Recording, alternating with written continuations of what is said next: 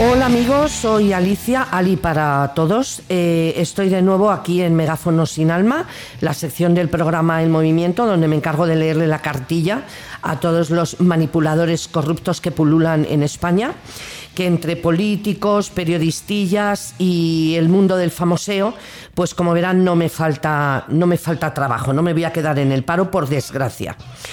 Pero llevo varias semanas dando caña a periodistas de televisión, de radios, de periódicos y me he dejado al más manipulador, rastrero, mentiroso, sucio, miserable, traidor, vendemadres, lameculos. Bueno, voy a parar un poquito que me van a dar las uvas. Exactamente, el mismísimo Pedrito Sánchez. Lo que se ha perdido Hollywood con este ser. Ya no es que sea mentiroso o manipulador es la chulería y la prepotencia con la que se pasea por el mundo. Se cree Kennedy, que es lo peor. Y aparte, ya no es que se crea Kennedy, es las barbaridades que está cometiendo y lo poco que le importa todo el daño que está haciendo. Por supuesto no voy a nombrar todo lo que ha hecho mal desde que está gobernando porque me puede dar el 2030, pero sí voy a hablar de un par de cosas que no puedo callarme porque puede conmigo. ¿Cómo se puede ser tan sinvergüenza de ir por todas las televisiones haciendo entrevistas hablando de la vergüenza que daban los indultos, que otros partidos que han dado indultos a otros políticos, que él eso no lo iba a permitir nunca? Y ahora, por salvar a su amiguito Griñán, quiere quitar el delito de malversar fondos. Ha sido el mayor escándalo de corrupción que ha tenido este país en toda su historia.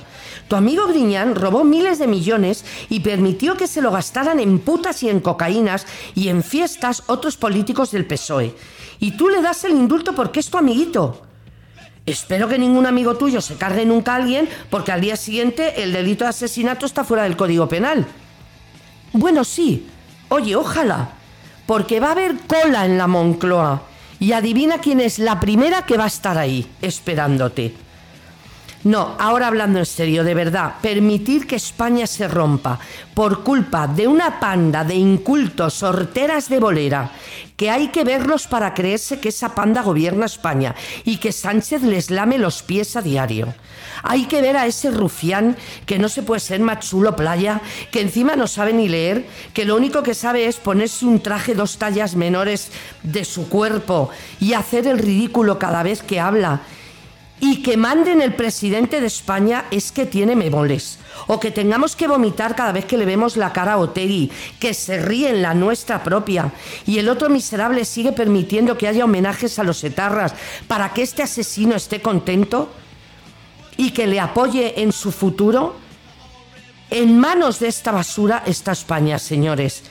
En manos de un soberbio que manipula las leyes para ganar Igual que en las dictaduras como Cuba, Venezuela, Corea del Norte, China, que empezaron como este, metiéndose en todas las instituciones, comprando televisiones, periodistas y bueno, lo mejor de todo, los chequevotos, señores. Bueno, como él le llama, que esperen que me va a dar la risa, el bono cultural para jóvenes.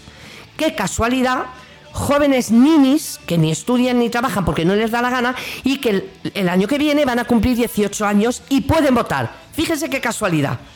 Pues les ha dado un bono para que vayan a museos. Pero vamos a ver, alma de Dios, ¿tú no te enteras que un nini y cultural no puede ir en la misma frase? Pero bueno, él lo llama chequevotos para que vayan a museos. Al Museo del Jamón es al que van, querido. A dejarse el dinero en cervezas y en canutos. En fin, lo triste es que este hombre es un cáncer terminal que va a llenar de metástasis a toda España como no nos pongamos serios y empecemos a despertar. Es ahora o nunca. Piénsenlo esta semana, yo ya lo hice, por eso estoy aquí, y no voy a callarme, y voy a seguir hasta que vea España limpia de esta enfermedad llamada extrema izquierda. Hasta la semana que viene.